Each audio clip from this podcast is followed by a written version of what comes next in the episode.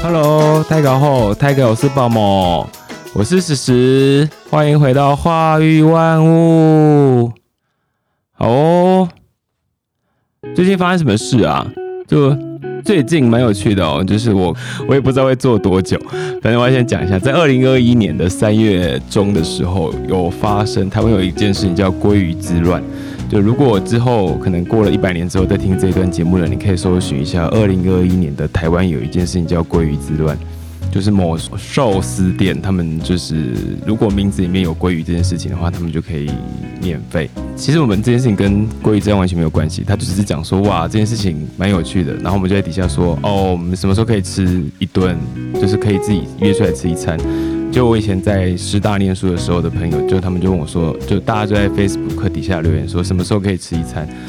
刚好在朋友的发文底下，在他的发文底下，我只留言说有空来揪啊，就揪一揪，我们就不知道为什么就成团了，就我们没有去吃那家店，我们就自己吃另外一家店，我们就揪团去吃另外一家火锅店，就就大家就聚在一起，真的很久没见，就十几年的好朋友，是没有十几年两年的好朋友。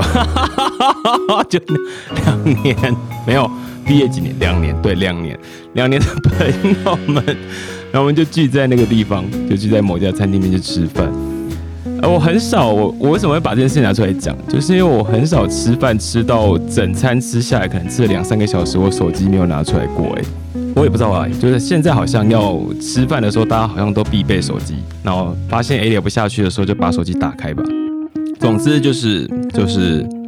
那一餐就吃起来很愉快，就跟所有的朋友们，就以前在师大念书的，没有所有，就是不是化学系的，是其他系的朋友们。那我们就在就在那边吃完饭之后，然后就想说，嗯，好，你们接下来要不要上我们节目啊？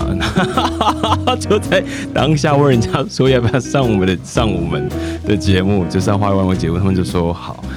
就他们开始听一听，就是说，嗯，好，那可以，那我们要聊什么呢？然后就也许我们未来就会开始有有新成员，嗯。没有，他们没有成员，就是他我们会有新的来宾，对对，目前只有我一个人，然后我们可能也许也许未来的日子会有邀请到一些来宾进来，对，就之后再说喽。好，那我们今天要讨论什么呢？我们先前有讨论过一件事情，就是再生水嘛，就台湾现在正在缺水，没有梅雨，梅雨季还没有来，然后台风也还没有来。那我们每天打开，因为上次我讨论到一件事情，叫做自来水。自来水中文叫自来水嘛，华语叫自来水。那闽南语叫做追斗追，那客家话叫水透水，水透水就是水到水。那水从哪里来的嘞？水从哪里来的？所以我今天想跟大家分享介绍的是我们的我们的国家的自来水处理厂，他们对我们的水质净化做了哪些事情？今天的主题就是自来水从哪里来的呢？所以水资源，我们讨论一下，讨论一下水资源。那自来水厂处理的会有经过几个步骤，先介绍几个。第一个是沉降，然后再来是过滤，再来是曝气，再来是消毒，最后是除臭。好，有这几个步骤，就沉降、过滤，然后曝气、消毒、除臭。那我们一一来解释这些名词，它们到底有哪些功能在吧？那也大家也可以看一下，就是听一听，说明我们每天在过的生活里面，就真的也是在使用这些方法哦。所以自来水厂第一个它使用的处理方式叫沉，叫做沉降，就水会从雨水降下来，它可能经过冲刷土壤，还是可能是某一条河川冲刷下来的。在冲刷过程中，它也许会侵蚀了我们的河川，它如果侵蚀力道很强的话，可以带了一些比较大颗粒的泥沙。那这些比较大颗粒泥沙呢？它到自来水厂之后，它必须要先经过沉降。沉降过程就是让这些比较大颗粒的，它可以利用重力的方式就自然沉降下来。我记得我小时候有一年大，不知道忘记了，我忘记它什么叫台风，因为台湾的台风太多了。就是有一年台风过后之后，好像因为我小时候在住就住在桃园，三天不能用自来水吧？对，三天不能用，因为自来水厂因为石门水库里面的那个混浊度太高了。就是里面泥沙含量太高，要等三天才跟它沉降下来。对，通常冲刷太多泥沙土壤下来，所以在经过自来水厂的第一步，我们需要让它沉降下来，让大颗粒的泥沙先沉降下来。可是有些小颗粒的，它就是一直在水中，它就是没有办法沉降。那这些小颗粒没有办法沉降的，我们就把它叫做是胶体溶液。什么是胶体溶液呢？在河川冲刷土壤的过程中，它把大颗粒的精油搬运的过程带走，但它冲刷的时候，也许会冲刷一些小小的土壤。那这些小小的土壤是没有办法经过自然的沉降方式，因为它就是重力不够，所以它的重力没办法，没有办法让它自然沉降下来，它就一直存在于溶液里面。而且土壤表面是有带电荷的，因为它们都是就是离子化合物，所以它们是会带电荷的。那他们会带电荷怎么办呢？他们带电荷的话，他们会如果我带正电，他也带正电，大家就正正相斥，就不会聚在一起，不会聚在一起，我们就会均匀的分散在溶液里面，就是大家谁也不会去跟谁结合在一起，所以他们就会一直很均匀的分散在溶液里面。这个溶液在我们生活中很常见哦，譬如像是牛奶啊、咖啡啊、豆浆啊这些东西，他们都没有办法经由过滤，然后你把牛奶放在桌上。它也没有办法沉降哦，有可能会沉降了。也许你放在桌上两天之后，细菌分解完之后就变成，对，乳酸菌分解完就变一块优酪乳掉下来也有可能。但我们今天不是要讨论这个，就是如果是牛奶啊、酱油啊、咖啡啊、豆浆这些东西，它们里面的物质带电荷，它们本身是蛋白质，可能带有电荷。这些电荷呢，我带正电，你也带正电，我们就不会互相结在一起。那我们就会均匀的分散在溶液里面。那我有什么方法可以让它们沉降下来呢？我们可以加电解质。我们很常听到说人要喝电解质，电解质的来源有非常多种，就是举凡只要是在水中会带有，就是可以分解开来带有正电荷跟负电荷的阴阳离子的物质，我们就把它叫做电解质。好，所以它的水溶液中加一些电解质下去，就可以让它凝聚起来，就会让水溶液中的胶体粒子，那些本来像是牛奶啊，没有办法经由过滤把它变成奶粉跟水，就经由加电解质的方式，它就凝聚起来哦。所以也许我们可以回家拿了一杯牛奶，里面就加了一点醋下去，倒一两滴醋下去，就发现它会结成一块。但我们不建议大家这么做的，因为这样很浪费牛奶，牛奶很贵。对，客家人。所以。但就是如果想做这件事情的话，嗯，我建议可以做什么呢？就是我听过以前有有人把柠檬里面加牛奶吧，好像叫柠檬撞奶吧，我忘记了哎。就是柠檬里面加牛奶里面加柠檬汁，因为柠檬汁有酸呐，所以加酸，酸也是一种电解质，它就会凝固在一起，它就会凝结在一起。或者是不知道听众朋友们年纪都有多大了，如果有养小孩的时候啊。就是婴儿他们在喝牛奶过程中，如果他不会打嗝，他可能会喝很多气下去。我们没有帮他把背里面的那个气给排出来的话，他可能会吐奶。那因为他胃里面有胃酸，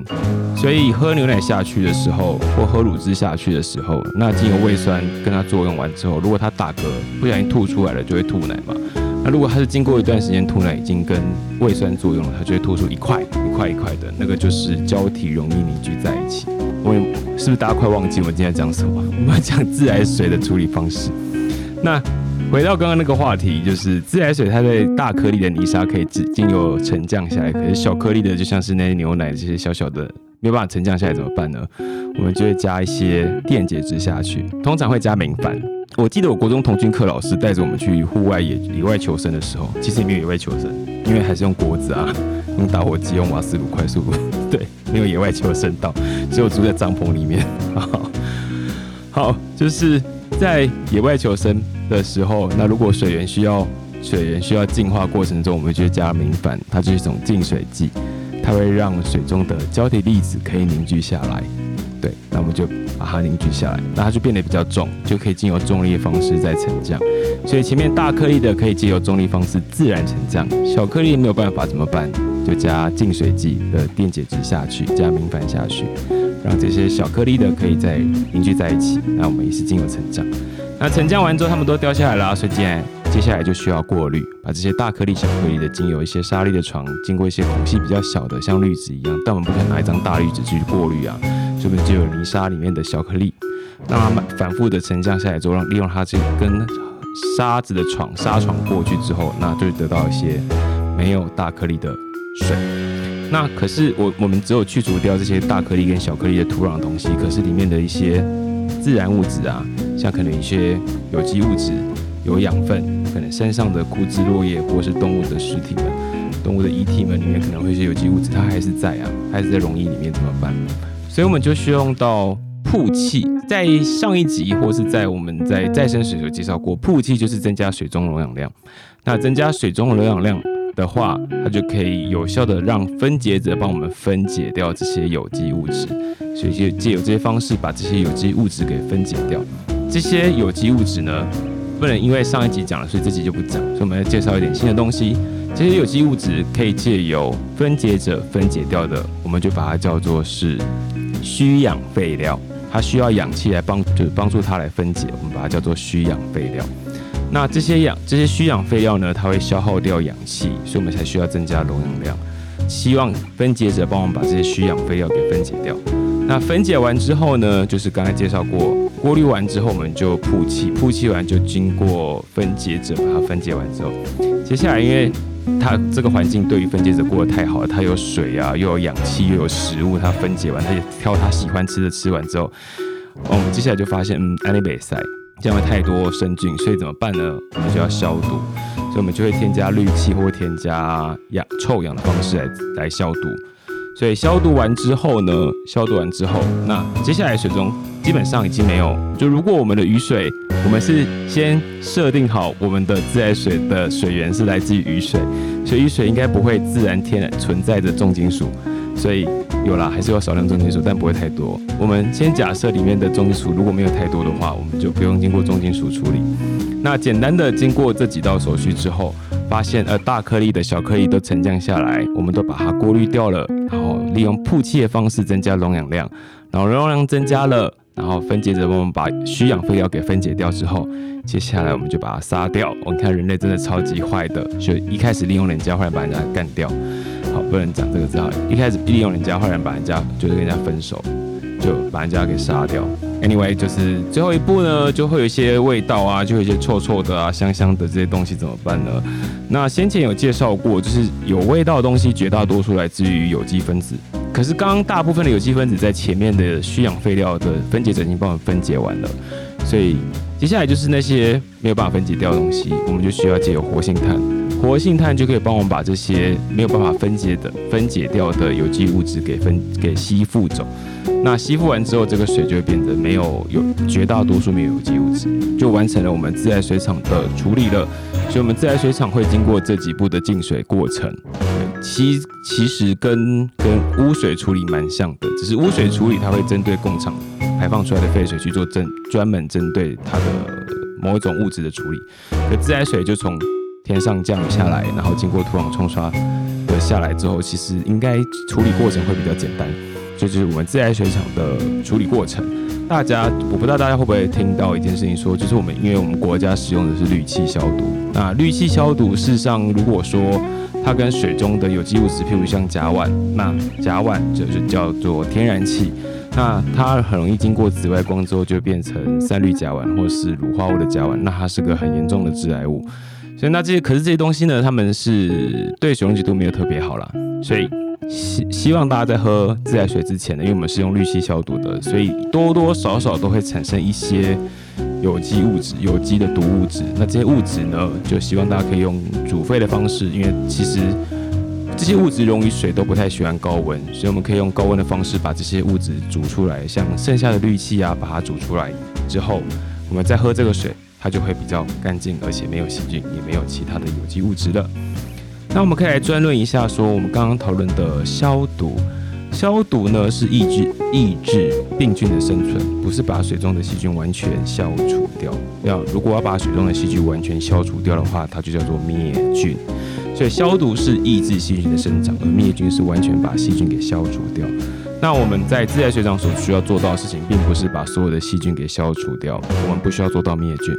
因为自来水厂到净水处理完之后，分送到各个家里面的水龙头打开的时候，它就会有每一个水管放在水塔里面，就应该会有落尘跟一些细菌生长。所以我们只要确保它的细菌不会长太多就好了。所以在自来水厂添加里面的氯气呢，它会它会到某个浓度，而这个浓度会不利于细菌生长。一直到可能到水塔里面，然后到我们打开自来水的那一刻之前，它都会有剩下的一些余氯，剩下这些氯气可以帮忙消毒。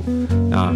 那这些自来水打开之后呢，记得记得把它加热到呃沸腾的状态，才可以把这些剩下的氯气给消除掉哦。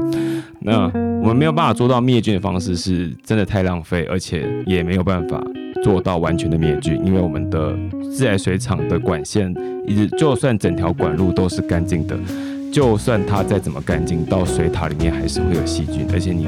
我之前有看过家里面的水塔里面就是长满了蛮多很可爱的藻类，所以还是没有办法去除掉所有的细菌的，所以我们可以降低它的细菌生长就好了，或者降低这些分解者生长就好了。这是一种比较相对性的环保，而且对环境比较友善的方式。所以不是对我们不好的东西就必须把它消除掉，那我们只要留下我们需要的东西就好了，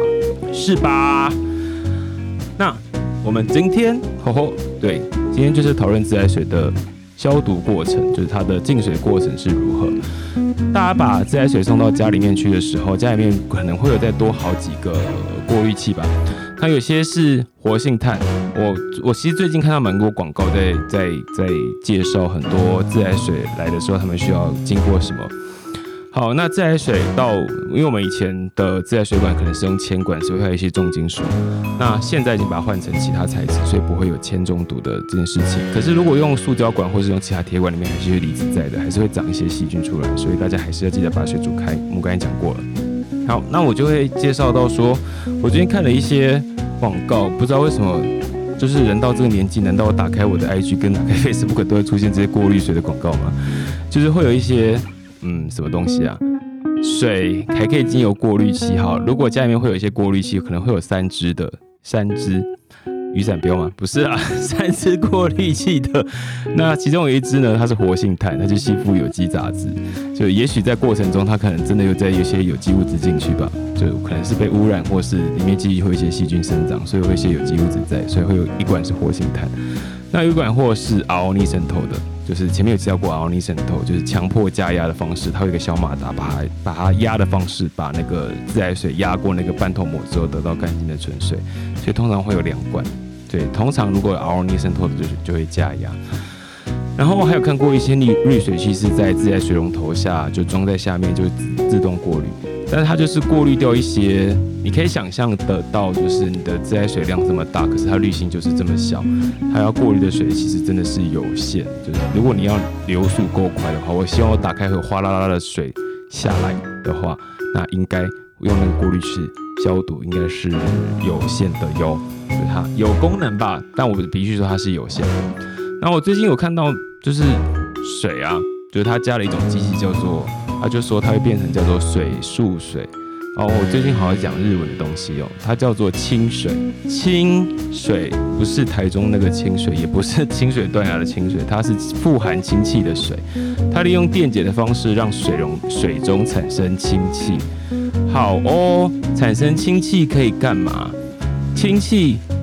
空气中含量很少，但我们呼吸就会呼吸到了。氢气是一个很容易还原别人的东西。因为它自己容易被氧化，就哎一个愿打一个愿挨嘛，就很容易被打，我就让很容易就很容易让别人打人，所以好这个举例好烂哦，就像是我我们会说每天呼吸都在氧化，那我们想要氧化，就是我们如果要老氧化就是等于老化，所以呼吸都在老化哦。那我如果我们希望不要氧化，就是不可能不要氧化，那就不要呼吸就好了。好，不会不可能不氧化。那就是希望不要老化，老化速度不要这么快。希望它可以减缓老化的话，我们都会尝试着想办法使用抗氧化物质，譬如像是维他命 C 啊，水果中可以摄取到，或者是维他命 E，就食食物里面也可以摄取到。那既然食物中跟水果都可以摄取到了，我还需要另外一个抗氧化物质来干嘛？就是清水到底可以用来干嘛？就查了一下，发现啊，它在老鼠叫大鼠的实验，就老鼠分成小鼠跟大鼠，它在老鼠的实验里面发现，哦，如果它喝了清水之后，也许它可以抵抗它体内的自由基，自由基是个氧化物质，它会去氧化我们身上很多的，譬如像是细胞膜啊，或是 DNA 遗传物质，来破坏我们的细胞。那如果我们有个抗氧化物质的话，就可以把这些自由基给消除掉。可是我们平常都有在吃水果。的话，或是多的是任多广泛的摄取各量的物质的话，事实上就不太需要这些专一的一种功能性，让它产生抗氧化物质的水分。因为我没有叫叶配，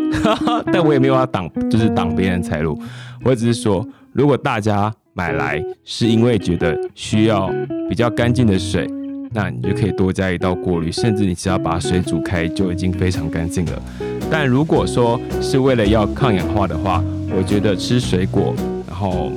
或是广泛的摄取各式各样不同的蔬蔬菜水果，其实对人体也是蛮有用的。清水不是清水，就是制造出氢气的水，那个机器不是不能买，我没有说不能买哦，我只是觉得，如果是我的话，我会去选择摄取各式各样的食物，好让我达到抗氧化的状态，对，就是这个样子。哎，延续的前面那几集好了，我想一下，就是我们在在上一集我们有介绍到客家小谚语嘛，那这一集我们介绍自来水啊。自来水呢，我就会想到一件事情，因为自来水都是从河川流下来的，那河川都有闸门呐，河川都有闸门。那我们就是我小时候住在竹田乡，屏东的竹田乡，然后我们竹田乡那边都会有，都会有，没有兜啦，没有兜，对不起，没有兜，就是小时候的我们一个樽条，就是水樽，水水樽嘛，对，就是水樽，它会有一个一个土在一个川，就是它会有一个，就那边会有一个土地公。那土地公的客家话呢？我们我们会把它叫做是，那闽南语就会把闽南语就把它叫土地公。那客家话呢，我们会会把它叫做八公。我们客家话叫客叫土地公叫做八公。那八公就像是就是土地公一样，就是没有像是，就它就是它 就会在很多民间的民间信仰里面都会存在。那这些这些民间信仰里面呢，就是特别不知道为什么，好像客家人会演化出这个，不是演化演化是什么词啊？就是会有发展出这个系统，就是希望每个水圳尊给位，就是水就是水沟或是一个溪头的来源，希望他们可以确保这个水都是稳定的，都是安全的。我们就在那边放一个土地公，在我们家，因为我们是六队的客家人，我没有我们，我们家是六队客家人。然后在竹田乡里面有一个，就是那个村里面有个八公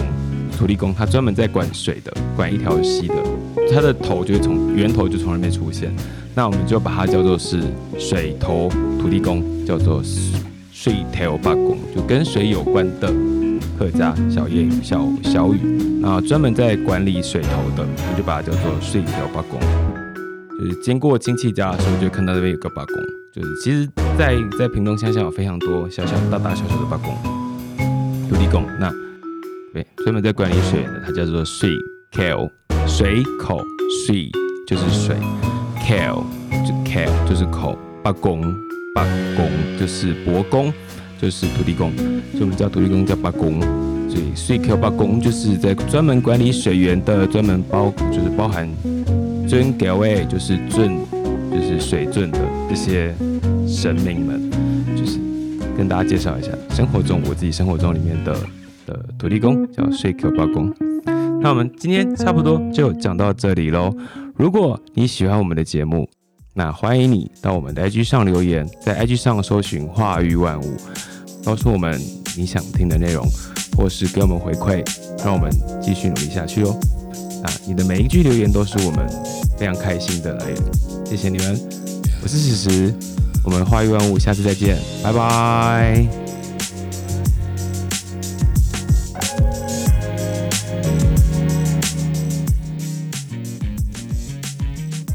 如果大家喜欢我们节目的话，也欢迎追踪我们的 IG，我们的更新进度都会在里面，也欢迎传讯给我们，告诉我你想听。